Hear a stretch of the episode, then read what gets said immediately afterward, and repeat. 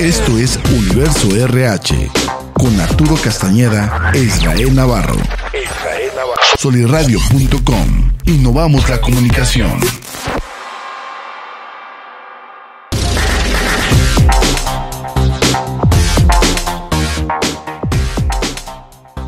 Creo que el paso número uno es la de saber cómo integrar y cómo formar a ese equipo de trabajo. Y ahora te pongo la pelotita a ti para que le des un buen batazo.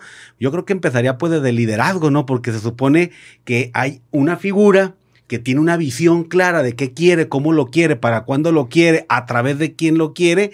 Y pues yo creo que esta es la persona que estaría buscando a esas personas claves para formar este equipo de trabajo. Así es, el tema de liderazgo es clave y si ya tienes el equipo y vas a traerte un líder, es clave y muy, muy importante que te des el tiempo de conocer el equipo para ver si va a ser match con ese nuevo líder o la otra, él le dé la oportunidad a un miembro del equipo que también entreviste o tenga plática con ese, ese líder o esa persona que te quieres traer a, cargo. Se está poniendo muy bien. Fíjate que tocaste un tema súper importante me ha tocado a mí en la función pública, sobre todo en la función pública cuando ocupé algunas posiciones, es que yo ya llegaba a equipos de trabajo formados y ya de alguna manera llegaba maniatado. Entonces yo tenía que trabajar y saber formar, transformar equipos de trabajo ya hechos. En otros casos, cuando estuve en la iniciativa privada, me dio la oportunidad de integrar mi propio equipo de trabajo. ¿Aquí cómo lo manejarías? Bueno, generalmente también en la iniciativa privada llegas y ya tienes un equipo de trabajo te dan la oportunidad, y eso es clave, siempre te dan la oportunidad de que evalúes el equipo actual y definas quién se queda y quién se va. Eh, siendo fríos. Pero, pero, ah. pero, pero, la realidad de las cosas es que jamás lo vemos a la inversa.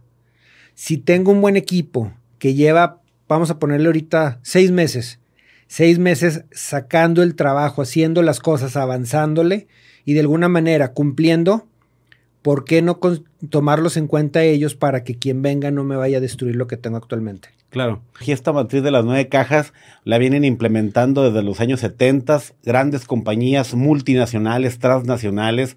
Tal vez ha caído ciertas esquirlas aquí en México y Latinoamérica, pero al final de cuentas, compañías muy grandes funciona, sirve para una pyme, para una empresa familiar de 50, 100, 200 empleados.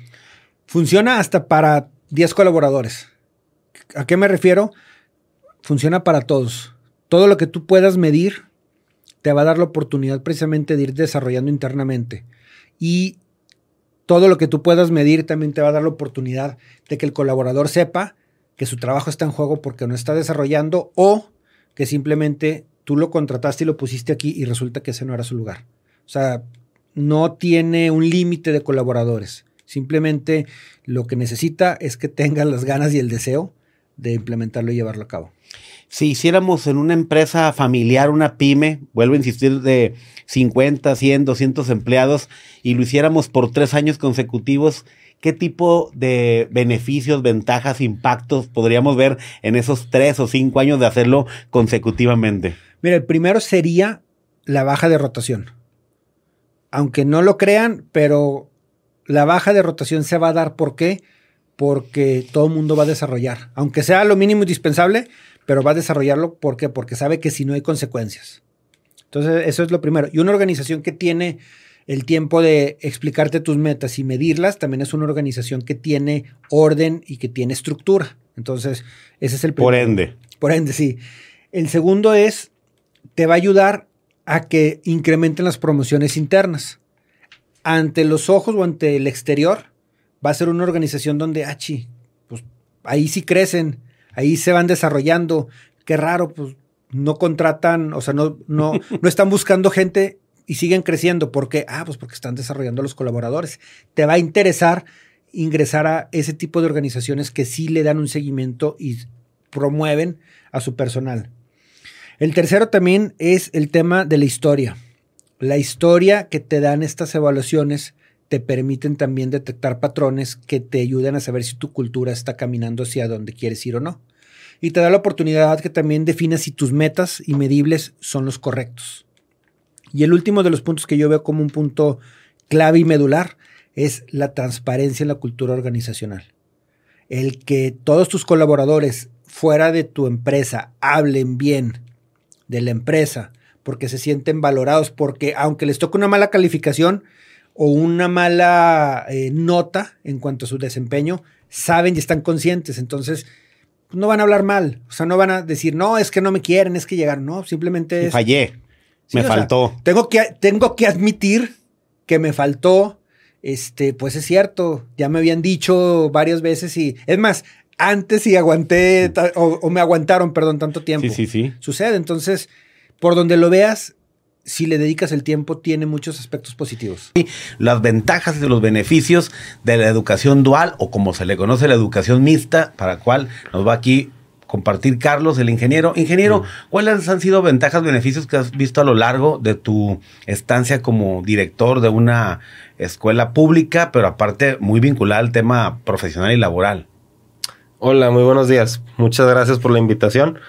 Eh, las ventajas, bueno, o sea, ya directo al, grano, Fíjate que, o sea, bien dices, Conalep es una institución que naturalmente, o sea, desde sus orígenes, su, su razón de ser es estar vinculado directamente con el sector industrial. Eh, Conalep fue creado en sus inicios, eh, se llama Centro Mexicano Francés porque hubo una inversión francesa ahí este, en los años noventas que, venía por la parte de la Renault, no sé si, si recuerdan en aquel entonces, y, realmente fue un, una eh, intención de tener un semillero de, recurso humano técnico para toda la industria automotriz que se iba a detonar en aquel entonces por el lado de Santa Rita. Em, las ventajas como tales del sistema dual, o sea, ya yéndonos hacia el concreto de, de la pregunta, eh, bueno, ustedes están familiarizados, saben que que actualmente hay una, no nada más aquí, no es local, también a nivel nacional y mundial, hay una necesidad eh, de, mano de obra calificada técnica, eh, incluso a nivel operativo.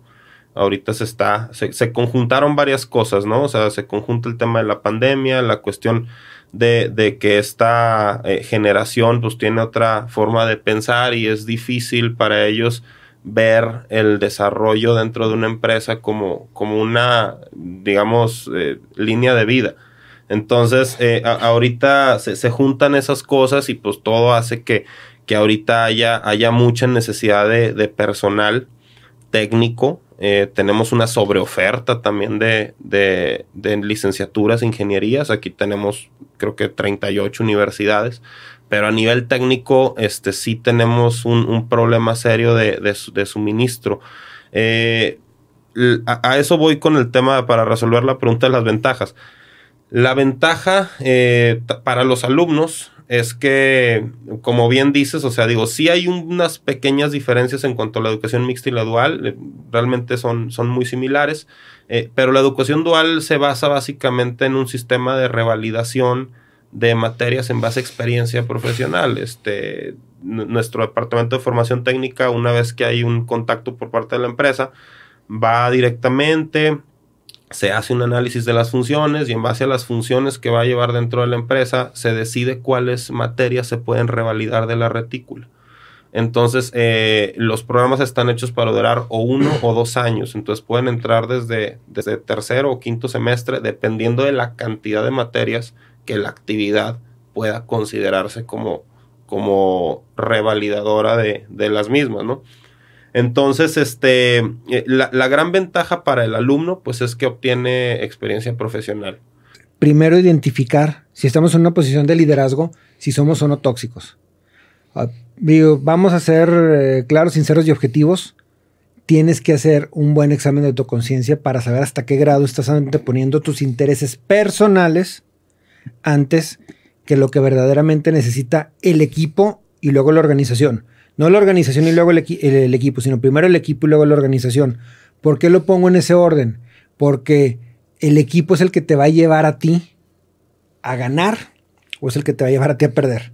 Estés en la organización que estés. Entonces, por eso es importante que primero identifiques qué tipo de liderazgo tienes y si estás cayendo en la parte tóxica, dejando claro cuáles son las reglas y las expectativas que tienes hacia los miembros del equipo, para que ellos también sepan y no se enojen con que no, este es bien tóxico porque nada más se está viendo qué horas llego. No, si tú desde un inicio dijiste, oye, la entrada aquí es a las 8 de la mañana y necesito que estemos todos a las 8, ok, tengo que cumplir con eso. Porque luego cuando digo, oye, este, fíjate que pues, hoy es viernes y, y necesito salir temprano, oye, fíjate que tengo mañana una cena y dame chance de llegar tarde. No nos fijamos en eso. Nos fijamos nada más cuando nos jalan, pero no nos fijamos cuando nos permiten. Ahí también es claro que como miembro del equipo y tengamos bien establecidas las reglas del juego para que no digamos que nuestro jefe es tóxico. Pero volviendo al camino, primero, autoconciencia. ¿Eres o no eres jefe tóxico? Como le quieras llamar, toda organización tiene que, tiene que tener bien claro cómo va a cuidar a sus colaboradores. Lo dice la Constitución, empezando porque no puede haber nadie por encima de la Constitución. Y la Constitución en, su artículo 123 habla precisamente de que tienes, tienes que tener el derecho a un trabajo digno, a un trabajo seguro, a un trabajo que te permita desarrollarte, pero en su apartado A habla precisamente que tú como patrón estás obligado a brindar seguridad, salud, higiene y habla también de cómo o, cuál es la manera en la que el patrón debe de, asegurarse. Entonces, llámale como quieras, pero al final del día tiene que haber salud, tiene que haber higiene y de preferencia, digo ya ahorita también colgándole, tiene que estar el tema de medio ambiente este, ahí también metido, que es como se le llama más medio ambiente, salud y seguridad. Órale. Oye, lo que sí me, me, emociona y me apasiona y me gusta como lo abordas es de una manera estructurada y con datos duros. O sea, esto no es una ocurrencia, no es una disparatada, es una disposición legal en el diario oficial de la federación, constitucionalmente hablando, y que deja muy en claro, es una obligación del patrón, del dueño de una empresa, generar estas condiciones a través de un plan de prevención. Y bueno, ahorita lo vamos a ir viendo sobre la marcha, pues de que aparte que es un beneficio para el trabajador, pues no, no neguemos que es una estrategia también del patrón para blindarse de muchas cuestiones legales, pero también para ser más productivo, competitivo y rentable. Sí, y me queda el día de hoy, acércate con tu jefe directo y con un colaborador directo y reconóceles algo. Si batallas para encontrar qué reconocerles, aguas porque significa que no tienes un buen, una buena definición de reconocimiento, porque siempre hay algo que reconocer, siempre hay algo que agradecer. Gracias porque tienes tres meses de asistencia perfecta. Gracias porque el reporte que te pedí ayer este, de urgencia lo entregaste tiempo. Gracias porque viniste el día de hoy temprano a pesar de las lluvias, de los charcos, de la problemática. Gracias porque me diste el permiso este, la semana pasada que lo necesité. O simplemente gracias porque hoy este, llevo un año, dos meses, cinco años, diez, quince, etcétera, y aquí sigo firme para la compañía. Pero si no encuentras qué reconocerle a un colaborador, ni qué reconocerle a tu líder, tenemos un problema serio. No, pues es que yo me iría al lado de que ya estás cauterizado, o sea, el que no tengas la sensibilidad de poder tener la apertura, de poder ver estos detalles de algo bueno que hizo tu jefe o tu jefe algo bueno que hizo tu color y que es digno de reconocer, pues es que estás cauterizado, no sé si de la mente, del alma, del espíritu, de la conciencia, y automáticamente pues te impide poder hacer esta acción. Ahora, yo sé que la gente que no ve nos escucha, pero bueno, ¿y por qué o para qué?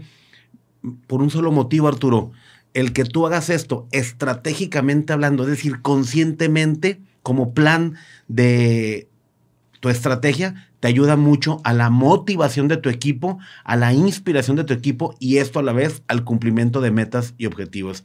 Y me gustaría poner cuatro temas sobre la mesa, sobre el tema de la motivación.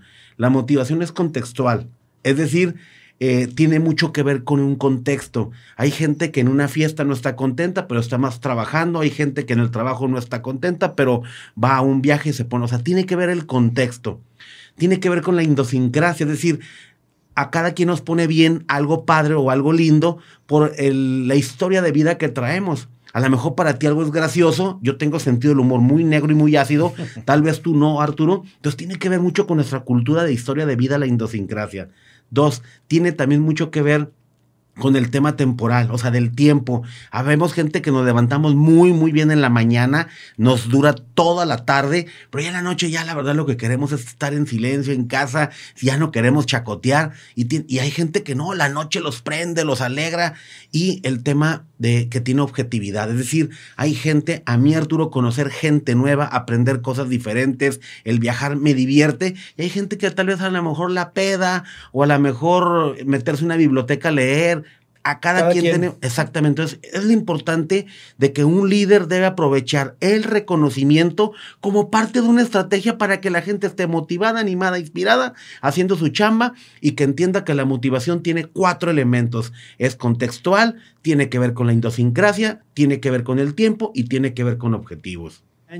Y para el tema de COVID, salió en el diario oficial de la Federación los nuevos lineamientos en los cuales ya se elimina el uso del cubrebocas ok, lo entiendo, lo acepto, este, qué bueno que, es una medida menos. Eh, en un programa platicábamos sobre medidas de protección, uso de EPP, el cubrebocas al final del día eso es una medida de protección, pero creo yo que aún no hay que cantar victoria. Viene noviembre, viene diciembre sus posadas, viene el frío, viene el, el cambio de clima, vienen las reuniones, viene el estar otra vez todos juntos apapachándonos, esto, lo otro, aquí y allá, y me temo que hay una sexta ola. O sea, ¿tú crees que es inapropiado, que no es correcto, que debimos haber esperado? Porque me suena a esa frase de que habría que esperarnos porque enero y febrero desviejadero, ¿será así más o menos? es, exactamente, si yo qué es lo que hubiera sugerido, pues prácticamente esperar a cerrar el año, evaluar enero para decir a partir de febrero, estamos sin cubrebocas. Pero bueno, verdaderamente yo sé que las campañas de vacunación han estado al orden del día, yo sé que todos nos hemos puesto las pilas en estarnos cuidando, sé que verdaderamente hemos hecho un esfuerzo eh, para seguir en las organizaciones manteniendo sana distancia, temas de gel, temas de cubrebocas, etcétera, pero no pasa nada. Si nos esperamos dos meses más, no pasa nada antes de retirar completamente este eh, cubrebocas y, ciertas medidas. ¿Por qué? Porque muchos colaboradores o muchas empresas ya están desde hace tiempo con el no, aquí no pasa nada, quiten todo y vamos a darle para adelante.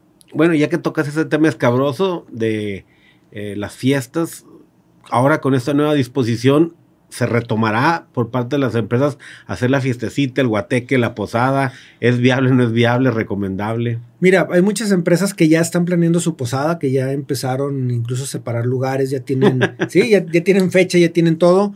La mayoría de las organizaciones eh, están esperándose, lo cual significa que no lo van a hacer o harán un pequeño brindis, nada más algo, este, eh, ahora sí que muy aislado y muy ad hoc eh, a la ocasión pero sinceramente creo yo que el desorden lo ponemos nosotros. Creo yo que el desorden lo ponemos desde el momento en el que ya estamos pensando en que viene diciembre sus posadas, vamos a querer recuperar el tiempo perdido, pero la realidad de las cosas es que si ya esperamos uno, dos años, dos meses más no nos van a hacer daño.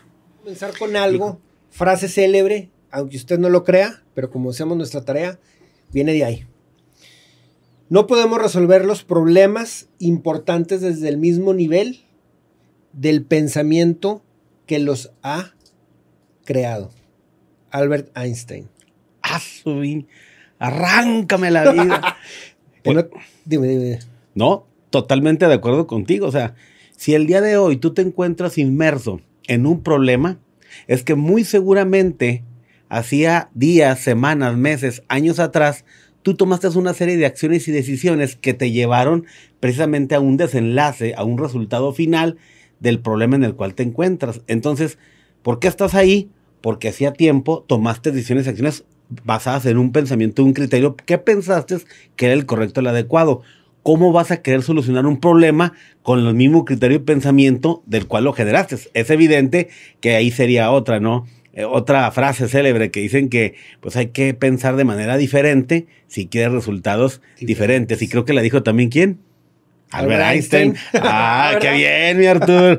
Pues vamos, Arturo, ¿por dónde quieres empezar aparte? Mira, lo primero es el tema de resolver problemas, conflictos, este, situaciones, como quieran llamarle, no es sencillo. Involucra, ahora en estos tiempos, involucra muchísima madurez. Madurez, mucho tacto, mucho feeling. Este, ese famoso, que tiene ya, ya también mucho tiempo, esa corriente de tener este, esa empatía y obviamente también ese sentido de comunicación y tener esa, eh, se me fue el nombre, eh, ¿cómo se llama? Ah, se me fue el nombre, tiene que, tiene, que ver con los sentimientos, tiene que ver, ver con, el tema de, poder discernir este, entre lo que es el problema como tal y lo que tú sientes, porque en ocasiones, sobre todo cuando estamos en recursos humanos, nos queremos sentir el rey Salomón. Yo aquí soy el que imparte justicia, yo aquí soy el que está decidiendo quién tiene la razón.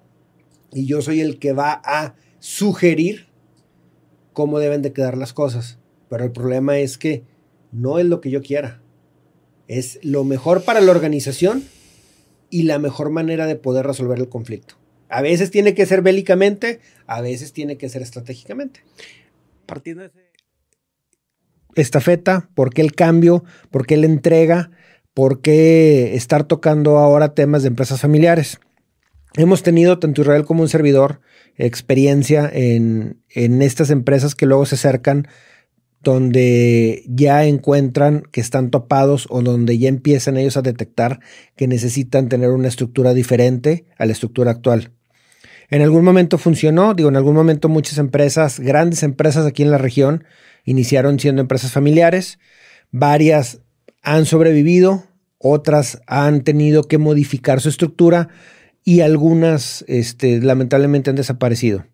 Sin embargo, aquí lo más importante es que aprovechemos toda esa experiencia y todos esos estudios que hay alrededor para poder precisamente hacer que nuestra empresa, si es una empresa familiar o si es una empresa pequeña, pero que ya está avanzando, que tenga unas bases sólidas para que pueda estar preparada para el crecimiento que se viene. Entonces, lo primero, ¿qué es lo primero que detectamos en una empresa familiar? Una empresa familiar, sea primera, segunda, tercera o cuarta generación, tiene ya eh, una esencia como tal y tiene unas bases que probablemente ya no son las mismas o que ya no sean adecuadas a estos tiempos. Cuando hablamos de, empresas familiares, estamos hablando de empresas que le fueron iniciadas por el abuelo o por eh, el, papá y que están ahorita generalmente entre la segunda y la tercera generación. A veces tenemos empresas donde la primera y la tercera generación están conviviendo y a veces ya hasta la cuarta generación sigue estando ahí, ahí dentro. ¿Son empresas exitosas? Sí. ¿Son empresas que han crecido? Sí.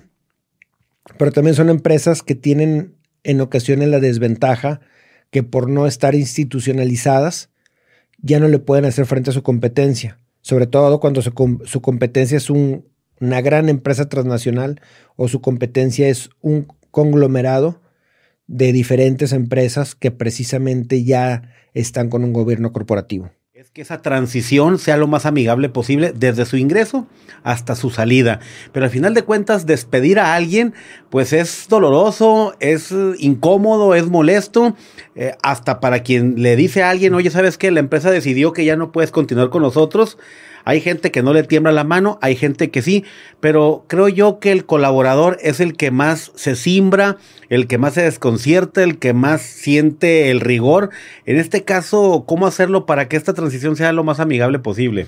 Mira, vamos a dejar a un lado la Ley Federal del Trabajo, vamos a dejar un lado, este, ahora sí que motivos legales y vamos a centrarnos primero en el tema del colaborador. Algo que es importante es definir primero la organización tiene que definir cuáles son las causales justificadas por las que el colaborador puede ser baja. ¿Qué significa? Significa que tienes que tenerlo en el reglamento interior del trabajo, ligado obviamente a la ley federal del trabajo, y algo importante es que si el colaborador sabe que por tirar el papel fuera del bote puede ser baja, entonces en el momento en el que ejecutes la baja no debe de ser una sorpresa, no debe de ser una mala experiencia.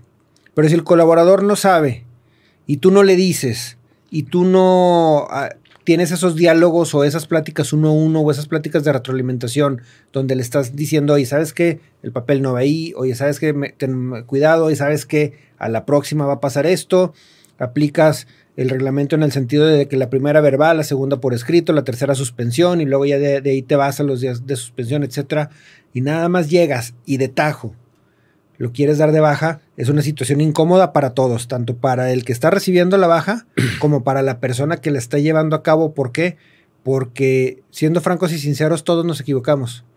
Y el que no le hayas dado la oportunidad a alguien ni siquiera de saber por qué lo estás dando de baja es pésimo. Es pero fail completo.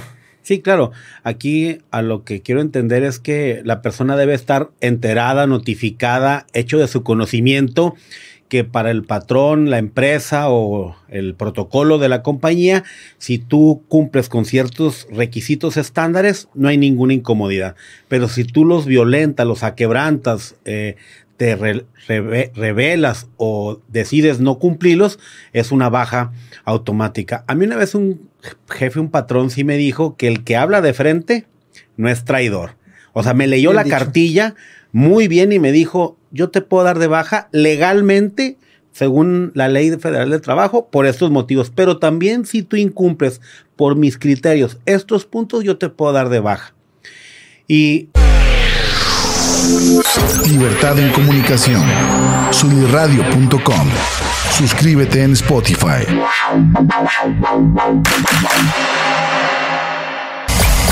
Emisión de vanguardia. Sunirradio.com. Suscríbete en Spotify. Sintoniza tus ideas.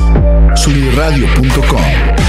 Suscríbete en Spotify.